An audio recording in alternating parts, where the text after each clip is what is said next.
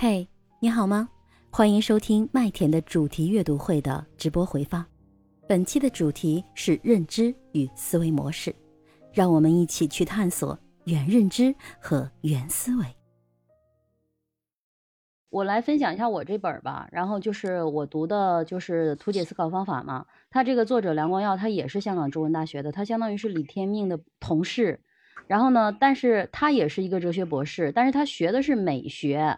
然后呢，他是在香港大学的一个附属学院去做讲师的，但是他喜欢那个思考方法、哲学、宗教这些东西。然后他有一些书啊，然后有一本书叫《思考方法：问号艺术评论》。哎，我觉得这个是他把他的思考和他的艺术作品放在一起了。我还对这本书也很感兴趣。我在找这个梁光耀的资料的时候，我还想找找。然后其实就相当于是他是跟李天命是同事，但是李天命人家才是正儿八经的哲学的那个教授。他是学美学的，但是他写了一本李天命的呃这个图解的思考方法，他写了一本这个东西。然后我感觉这本书有点像《哲道行者》和李天命的思考艺术的说明书，我有这种感受。总体的感受是，它是他们俩的说明书。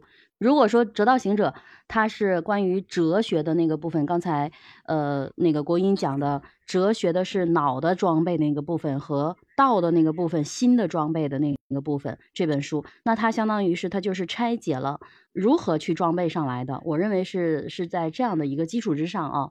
然后这本书其实主要就是它有很多很多的图，就是我平常不是做很多的思维导图吗？这本这本书里头基本上每页都有那种 思维导图，我觉得它真的是在治我。它主要就是介绍基础的概念和一些思考方法的核心架构，然后他剖析的就是李天命的，然后就是他说是。思考的奥秘和正确的步骤，帮助我们提升提升思考能力，更好的认清谬误，解决问题。我特别感谢，就是之前我读了那本书李天命那本书，我才能读懂这本书。不然我看着他这么多的逻辑术语啊，什么真的是好晕啊，什么两难啊，循环啊，什么呃谬误啊，什么乱七八糟，反正全都是那些东西，就感觉头都大了。但是其实他这本书就是他也有一些很生动的例子，特别多生动的例子。然后比如说那个九幺幺袭击之后，然后布什就在那全球喊，你们都得跟我一块反恐，你们不做拉登的敌人，那你们就是美国的敌人。他其实他在这个就是他会把它去拆了，拆开去做一个什么呢？拆开去做一个，就会发现他在偷换概念。然后呢，另外他还在去做这个概念划转，就他有很多很多的那种名词啊，把他那些名词，他甚至把一些语句变成像数学公式一样。就是他有很多那种句子啊，然后你让你觉得他的思考方法很有趣，然后呢，又真的，如果是他用用他这种方法去思考的话，那对我们去区分那个别人的论点是非常有意义的，就是可以让我们快速的找到区分别人的方法。因为其实李天命的思考艺术或者是折道行者，它里面其实都有一个最核心的部分。刚才其实郭英因为应该是上次我讲了，就刚才就没有重点再讲，就是语理分析。然后他这本书呢，他又把语理分析拿出来了，然后做了大篇幅的这种讲解和分享，就是他把句子去区分。首先一句话，它到底是有意义还是没意义？然后就像那个李天命写的很有意思，就是有没有意义的你就当他是在放屁，然后有意义的你要去区分。有意义的还有两种两种意义，一一种是区分认知层面的意义，还有一种就是非认知层面的意义。然后，比如说问你吃了吗？这种它是属于认知层面吗？不是，它就是一个礼仪句。然后他还把这个非认知的意义的这个问句分成了很多种方式：规范类的、请求类的、情感类的，什么什么。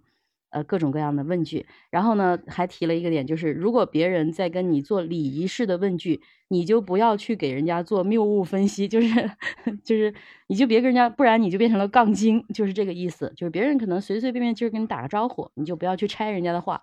虽然说他的这个语理分析是他的一个核心的思考的工具，那同时的话呢，也会因为语理分析没有做到，就会妨碍我们去做思考。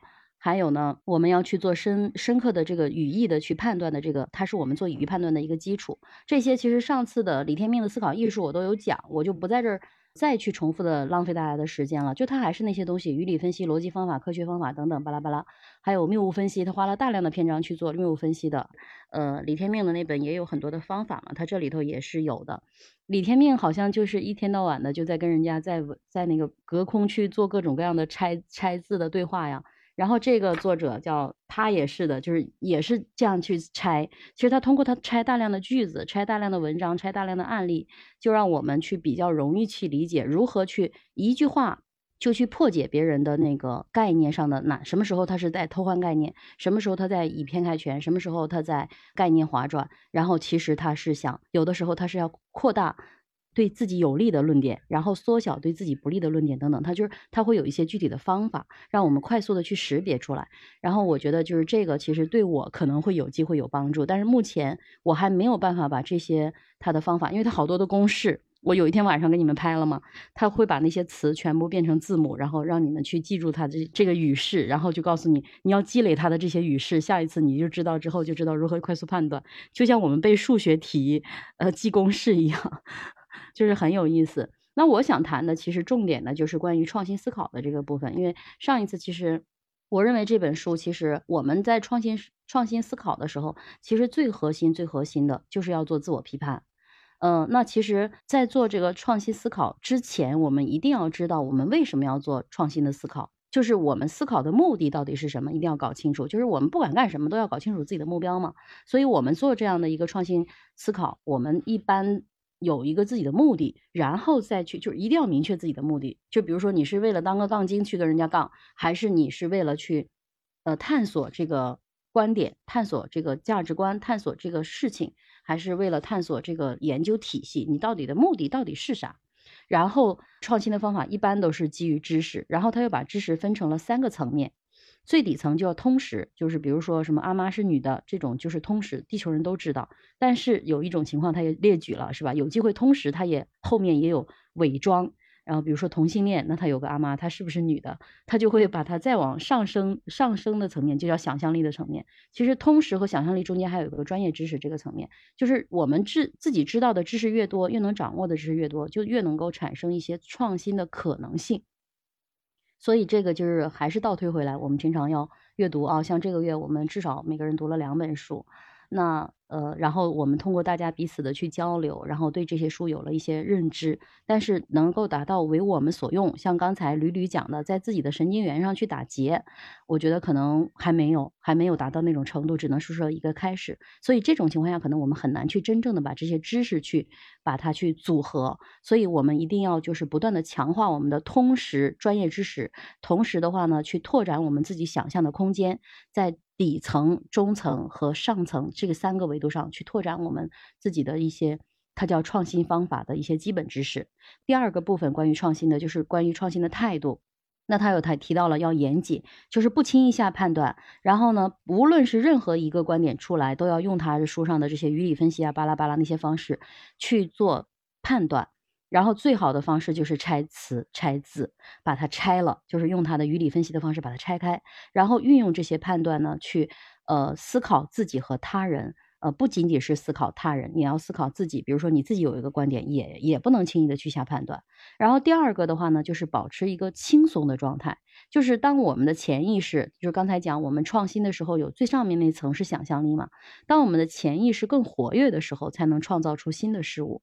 然后严谨和轻松，就是第一个刚才讲的创新的态度要严谨。然后第二个就是潜意识让我们更活跃，就是严谨和轻松是我们创意的两翼，就是我们又要。严谨又要轻松，那我不知道我有没有说明白啊？就是我们如何保持那种冰般的冷静，同时又让自己可以火般的热情。嗯，这个是关于创意的两翼，只有又又能保持严谨，还能保持轻松，我们才能插上创意的翅膀。然后关于创意的态度的第三个很重要的是乐观。为什么乐观很重要？因为我们只有保持乐观，才能不害怕自己的观点被他人推翻。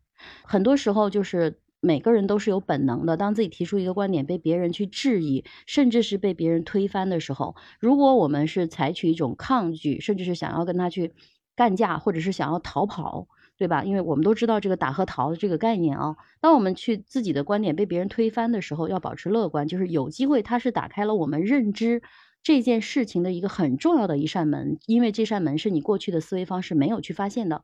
我觉得其实这个也很重要。其实过去我就很容易这样，就是。如果呃这个观点跟我的观点完全相反，我要么可能就会很生气，想跟他辩一下；要么我就有机会会不想跟他说话了。就是其实内心是抗拒的，那我觉得在这个点上，就是我们如何对这个事情保持乐观也很重要。然后第四个点是开放，对于创意的态度的开放。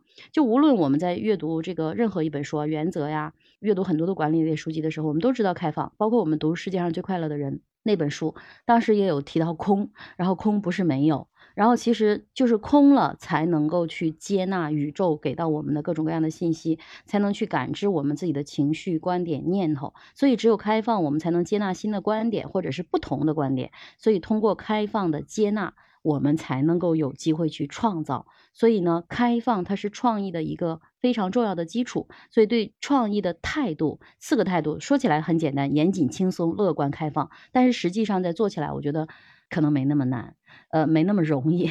然后关于创新的第三个点啊，就是关于创新思考的思考。我总结的这叫关于创新思考的思考的第三个点，就是要有批判精神。呃，我相信就是上一次大家在读的很多本书，其实都有提到过批判精神。呃，我也不就不在这说太多了吧。就是养成习惯，就是养成习惯凭证据说话，凭事实去说话，然后合乎逻逻辑的论证。自己的观点，而不是天马行空的躺在那儿像做梦一样去想，一定要用科学的方法，一步一步一步的去论证自己的观点，拆解自己的这个观点，然后再去完善，并且去呃善于去质疑自己提出来的问题，或者是质疑别人提出来的问题，在这样不断辩证的过程中，优化和完善自己的观点，同时时刻去觉知和时刻去反省，也了解其他相关的观点。呃，就像我们现在你看，关于认知思维，我们已经两周了。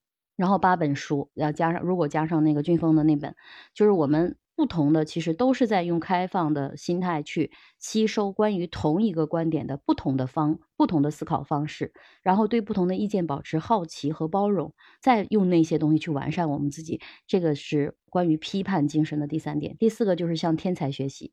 向天才学习，它其实也有三点，就是第一个，永永远保持好奇心，不断的探索，不断的创造，不断的发问，不断的学习，不断的探索。然后第二个就是坚持实证，就是一定要重视实证，然后重视经验，也促使我们在实证的过程中不断的去求知，从实践和经验中去学习。毛毛主席也说，实践是检验真理的唯一标准嘛，就是。一定不能道听途途说，不能想当然，不能自己认为是如何就是如何，一定要坚持实证。然后第四个、第三个就是提升我们的自我感知，然后集中注意力的训练呐，等等，就是我觉得就是我们静坐冥想啊，平常做的这件事儿，它是非常非常重要的方法，就是嗯，向天才学习，天才一般就做这三件事儿。然后嗯，这个就是总体的，就是我认为关于创新思维这个部分，呃。三个最重要的关于如何做到创新思考的思考，第一个就是一定要想清楚自己创新的来源、目的是什么；第二个就是对于创新的态度保持严谨、轻松、开放和乐观；然后第三个就是具有批判精神，养成习惯用证据说话；第四个就是向天才学习。然后最后呢，也把作者的一个金句去跟大家去分享，嗯，也是让我特别着着迷啊。跟那个李天命是一样的，写很多很好听的诗词，呃，写很很多很好听的句子，然后让我们对他欲罢不能，然后还很烧脑。越呃越思考，就越会发觉思考的重要；越发觉得思考的重要，就越发觉得思考方法对思考很重要。思者爱也，思无方，辩无体，辩以用为体。好，没了，结束了。就是其实他这个，我觉得就是。思者爱也，思无方便无体。就是如果思考没有方法的话，那我们去做任何的那种呃识别呀、辩证啊、论证啊，其实都是没有任就是没有任何的依据的。然后呃辩呢还要用，就是就是还是后面说的叫要实践。反正这是我对这句话的理解啊。这个我等会儿把它拍拍出来发到群里头，大家一块儿去分享。好了，那我这个就是我这部分的分享，大家再讨论一下。